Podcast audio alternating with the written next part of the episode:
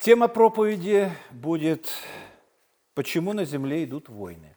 Многие люди спрашивают, даже верующие, я не говорю о неверующих, если Бог есть, то почему на земле столько много страданий? Почему идут войны? Почему убивают людей? Почему все это происходит? И удивляться в действительности нам не стоит. И ответ, почему не стоит удивляться, мы находим в словах Иисуса Христа, которые записаны у Матфея в 24 главе с 6 по 8 стихи. Мы их уже читали – также услышите о войнах и военных слухах. Смотрите, не ужасайтесь, ибо надлежит всему тому быть. Но это еще не конец. Не ужасайтесь, не удивляйтесь. Войны как были, так и будут, говорит Господь Иисус Христос. И это, в общем-то, многих удивляет. Но если Бог есть, а Бог есть любовь, Почему войны? Почему страдания? Почему убийства? А, и дело в том, что многие христиане, либеральные христиане, кричат на весь мир и на весь свет. Мир улучшается и может улучшиться в результате просвещения. Давайте просвещать мир, давайте учить его добру, давайте учить любить друг друга, как в Библии написано, возлюби ближнего своего, как сам. Давайте, давайте всех научим и через просвещение народов мир станет лучше. Мир станет лучше. Увы, мир лучше не становится. Лучше не становится. Начиная с первой войны Каин и Авель. Вот два, две стороны участники.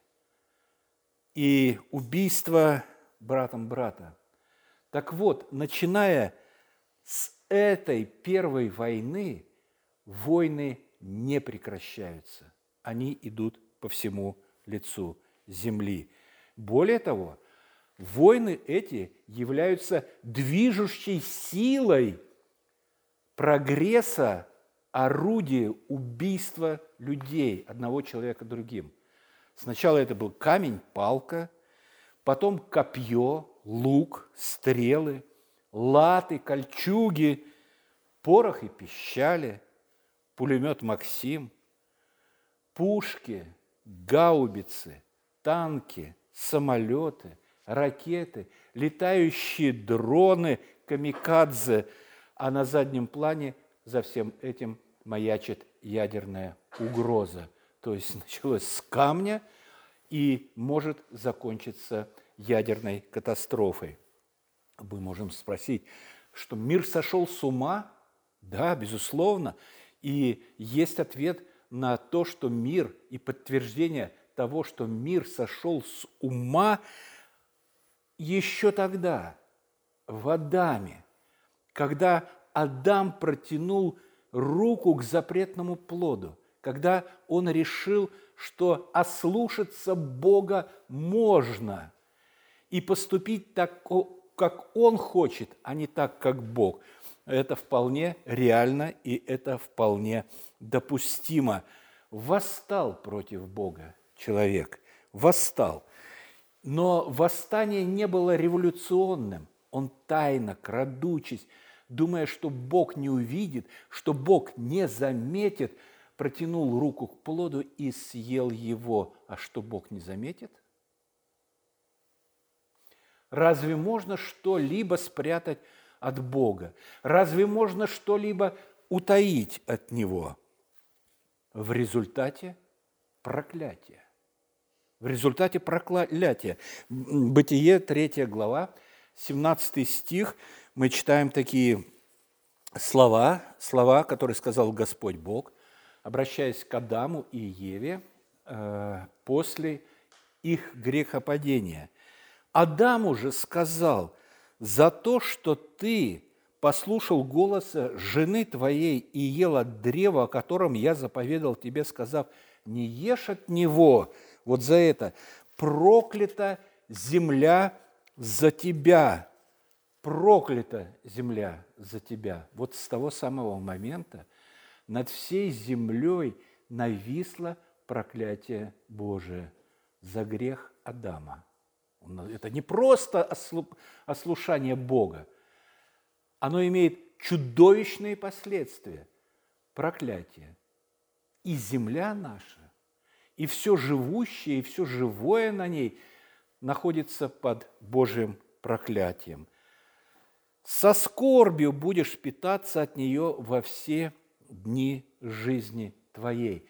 Раньше э, земля произрастала пшеницу, рис, не знаю, еще какие-то другие злаки и э, полезные. А теперь что?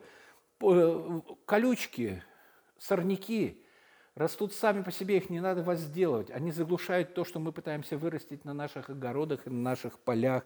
И для того, чтобы, э, для того, чтобы заглушить их, надо применять ядохимикаты, и гибнет все живое, которое находится рядом с этим. Помирают пчелки, помирают жучки, паучки, все травится, травится и травится для того, чтобы как, каким-то образом прокормить Э, человечества. Так вот, войны, как начались от Адама и Каина, они продолжались и продолжаются по сей день. В конце XIX века, э, в конце XIX века, в 1870 и 71 годах э, имела место в Европе франко-прусская война, 1870 год.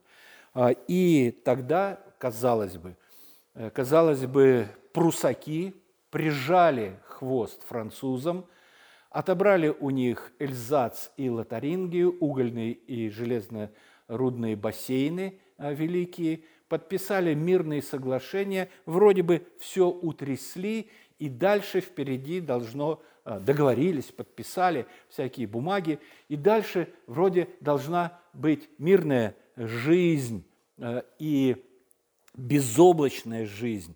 Вроде бы все поделили, вроде бы все утрясли.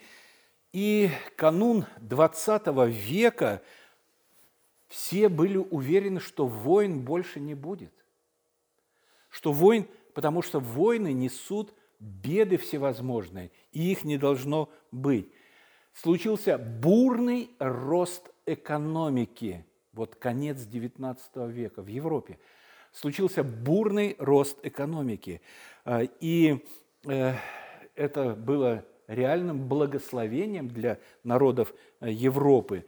И тогда во Франции мир решил, что устроит в 1889 году 19 э, лет после окончания войны, 18 лет после окончания войны франко-прусской, устроит всемирную выставку – Э, и Всемирная выставка – это было что-то совершенно невероятное. И входными воротами на эту выставку построили Эйфелевую башню. Временно. Думали, временно поставят, потом снесут за ненадобностью. Ну, а стоит по, по сей день. Так вот, э, и Всемирная выставка, ну, у нас было подобное э, в ВДНХ, но, правда, она такая не очень даже с московской не сравнить было в Москве. О, это, это поразительно. ВДНХ в Москве в советское время, в расцвет э, Советского Союза поражало воображением. Э, чего там только не увидишь. И ракеты, и электричество, и свиноматки по, по полтонны какие-то, и у каждой по 26 э, свинок. И все это там выставлялось. И, в общем-то, что-то подобное было на Всемирной э, выставке достижений народного э, хозяйства.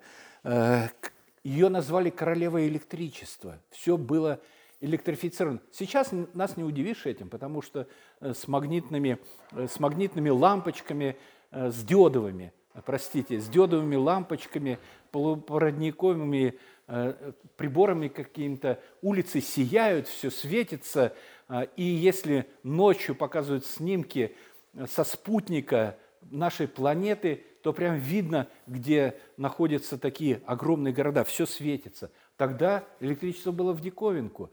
Э, конец XIX века. Выставка, всемирная выставка, названа «Королевой электричества». Километры лампочек. Все сиял, весь Париж сиял, все светилось, э, все вот в электри... тонуло все в электрическом огне. Текстильные станки, предыдущие машины э, выставлялись там. Теперь не надо сидеть вот так вот, раз, нитку перекинул, два – все это делали машины, и тогда появилась возможность э, быть многостаночниками, когда 14 по 20 станков обслуживал один человек, один работник. И эти станки на выставке, на этой э, паровые машины выставлены были там, автомобили Даймлера и Бенца, читайте Мерседес, прототип Мерседеса выставлен на этой выставке, действующая фотокабина – действующая. Зашел, нажал, монетку бросил, а она тебе делает фотографию. Но почти как э, сегодня, только чуть помедленнее и качество чуть похуже. Но это не все. Там, там же на этой выставке появилась кабаре «Мулен Руж». Э, и был там же э, отдел на этой выставке русских почв, когда привезли, я так понимаю, что привезли с Украины почвы, Э, богатые, и все удивлялись, ходили, щупали и нюхали эту почту, понимая, что это даст столько хлеба, это даст столько зерна, что прокормит весь, абсолютно весь мир. И что? Да живи и радуйся, живи и радуйся. Вот прогресс. Э, красиво одевайся. По телефону звони кому хочешь, куда протянут провода. Э, красиво одевайся. Вот тебе и Mercedes-Benz уже э, почти готов. И езди удобно, и, и главное, делай селфи вот в этих кабинках.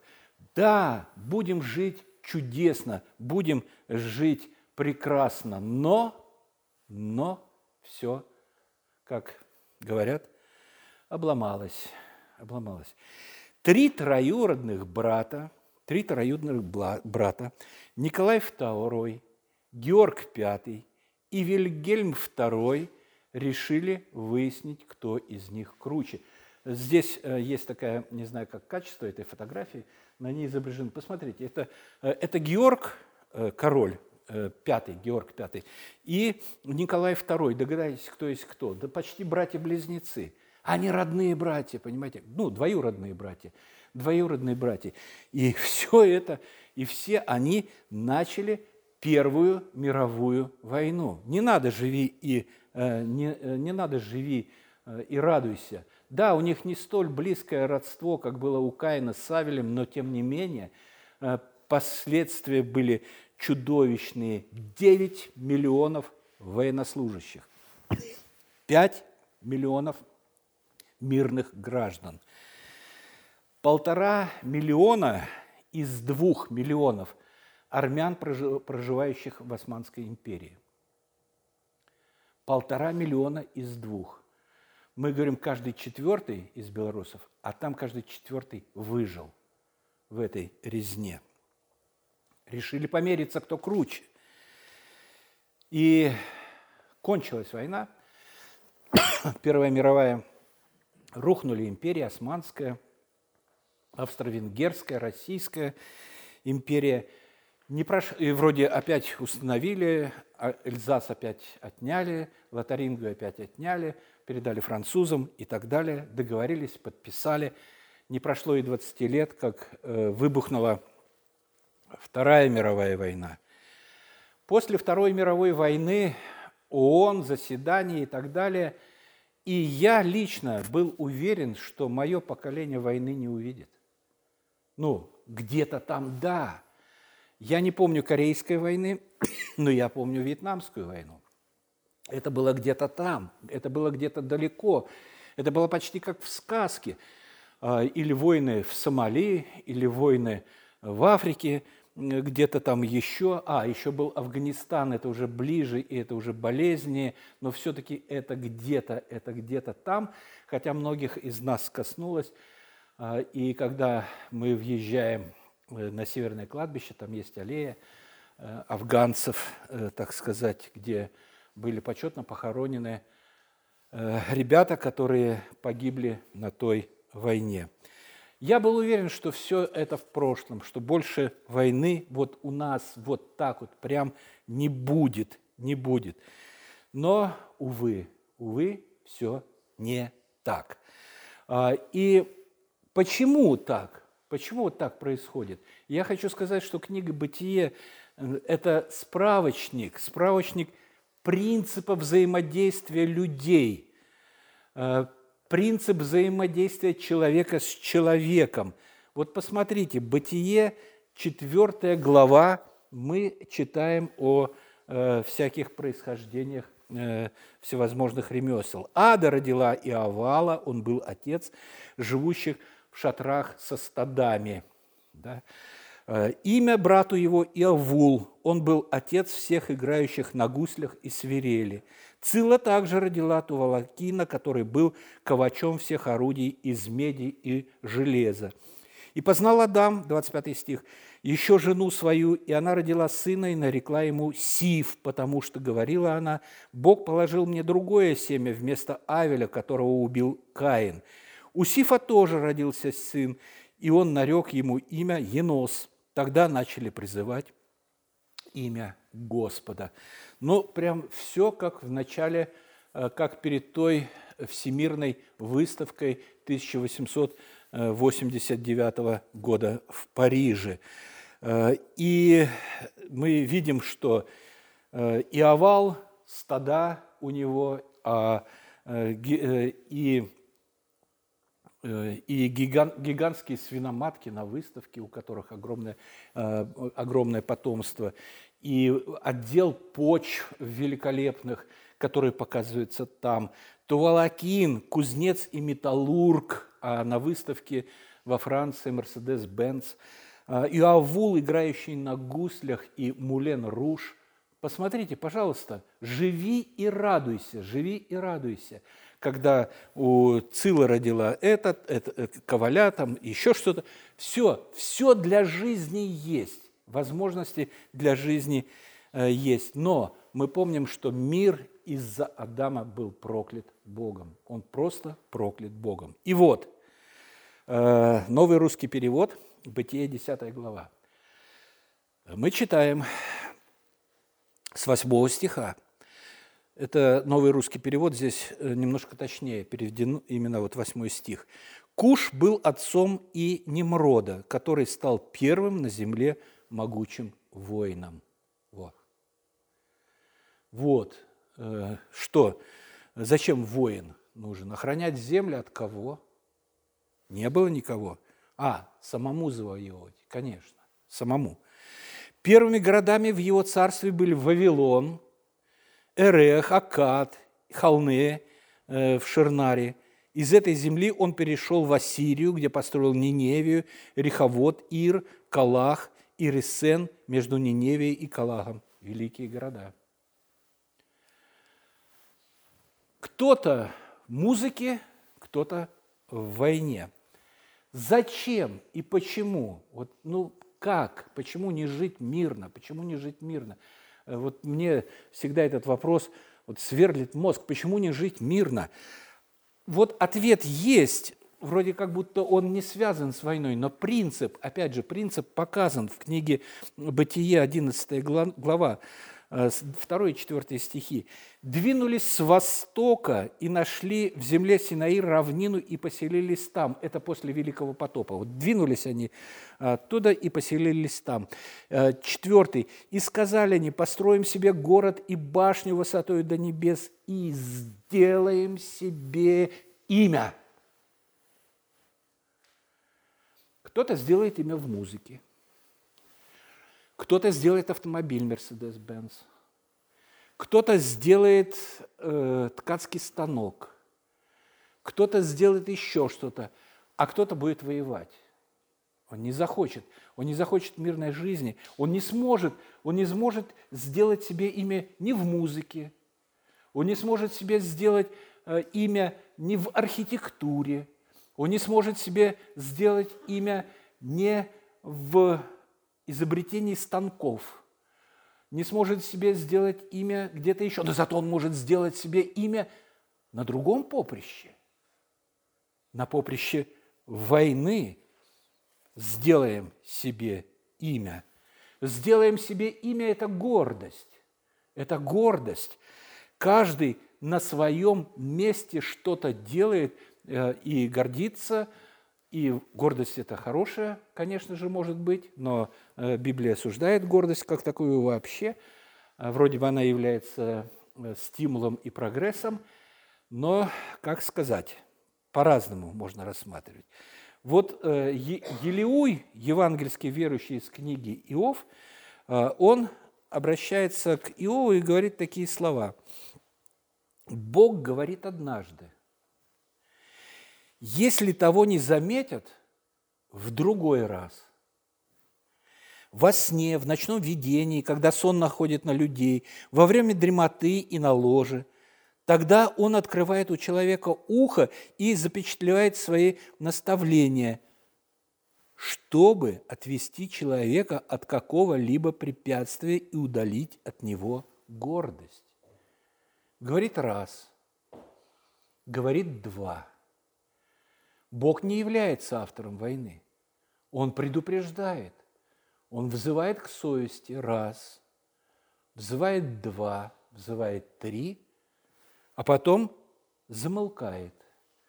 Чтобы отвести человека от какого-либо предприятия, удалить от него гордость, чтобы отвести душу его от пропасти и жизнь его от поражения мечом. За войной все равно будет поражение, все равно будет смерть. Все равно будет. Бог говорит и раз, и два, Он предупреждает. Но мы помним, земля проклята, и сердце человека крайне испорчено. Крайне испорчено. И Бог не является автором войн. Люди живут под проклятием. Под проклятием, объявленным в Эдемском саду. Живут под проклятием. Бог дает выход. Он дает Сына Своего Единородного, чтобы люди, поверив в Него, получили прощение от грехов своих и получили измененное сердце. А вот о гордости притчи. Какие просто потрясающие слова. Посмотрите. Придет гордость, придет и посрамление. Придет гордость, придет и посрамление. Но смиренными, но со смиренными мудрость. Но больше первая часть. Придет гордость, придет и посрамление. Помните у Якова, «Э, послушайте вы, говорящие, «Э, поедем в такой город и сделаем себе, будем торговать там и наживем, богатство сделаем. Послушайте вы, вы не знаете, э, что будет завтра, вместо того, чтобы сказать, если же вы будем угодно будет Господу, сделаем то и то, что ваша жизнь, пар, являющийся на короткое время. Какие Э, какие, какая гордость. И 16 глава опять о гордости. В притчах. Она там же.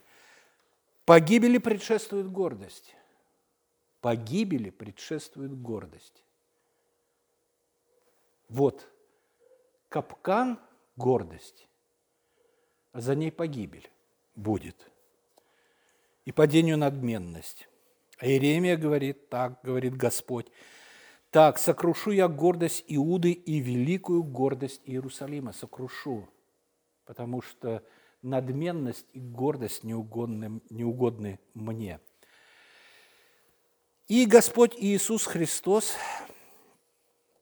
объясняет принцип действия беды в среде людей – Марка 7 глава, 21-23 стихи. «Ибо извнутрь, из сердца человеческого, а мы уже говорили, что крайне испорчено сердце человеческое. Ибо извнутрь, из сердца человеческого исходят злые помыслы, прелюбодеяние, любодеяние, убийство, кражи, лихаимство, злоба, коварство, непотребство – завистливое око, завистливое око, богохульство, гордость. безумство. Все это зло исходит изнутрь и оскверняет человека. Господь Иисус Христос пришел, чтобы спасти обращающихся к Нему. Спасение происходит тем, как описано у пророков, возьму сердце каменное и вложу сердце плотяное, живое сердце. Когда мы обращаемся к Господу Богу, Господь меняет сердце наше. И что происходит? То сердце каменное вырывается как бы из груди, а вот эти ниточки, которые вот корешочки, э, которые идут наружу, которые выходят наружу, они оборвались. Они оборвались, но они остались в теле. И они несут, и они несут злые помыслы, прелюбодеяние, любодеяние, убийство, хотя сердце новое есть еще. Но эти, они, не имея подпитки э, старого сердца каменного, они еще живут. И они вылазят из нас наружу. Они вылазят из нас наружу и, э, и продолжают приносить много бед верующим людям. Уже я не говорю о неверующих людях потому что их ничего остановить не может, никто вразумить не может, потому что гордость затмевает их очи, они совершенно помутнели в рассудке в своем, и только давай, давай, давай, давай, давай, давай, 10 тысяч, 20 тысяч, 40 тысяч, 50 тысяч в топку, 100 тысяч, 200 тысяч, давай, давай, давай, давай. И вот это вот безумие, совершеннейшее безумие.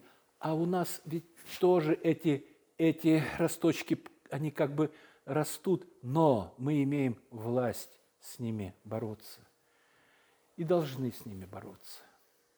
И Дух Святой напоминает нам об этих бедах наших, которые живут в нас, и дает силы преодолеть нам из них. Сегодня мы говорим о гордости. И я думаю, что мы вполне можем э, вот эти вот ниточки, которые остались в нас, потихонечку удалять и умерщвлять, потому что, потому что из нас, уже не из сердца нашего, а из нас вот эти обрывочки выходят и исходят.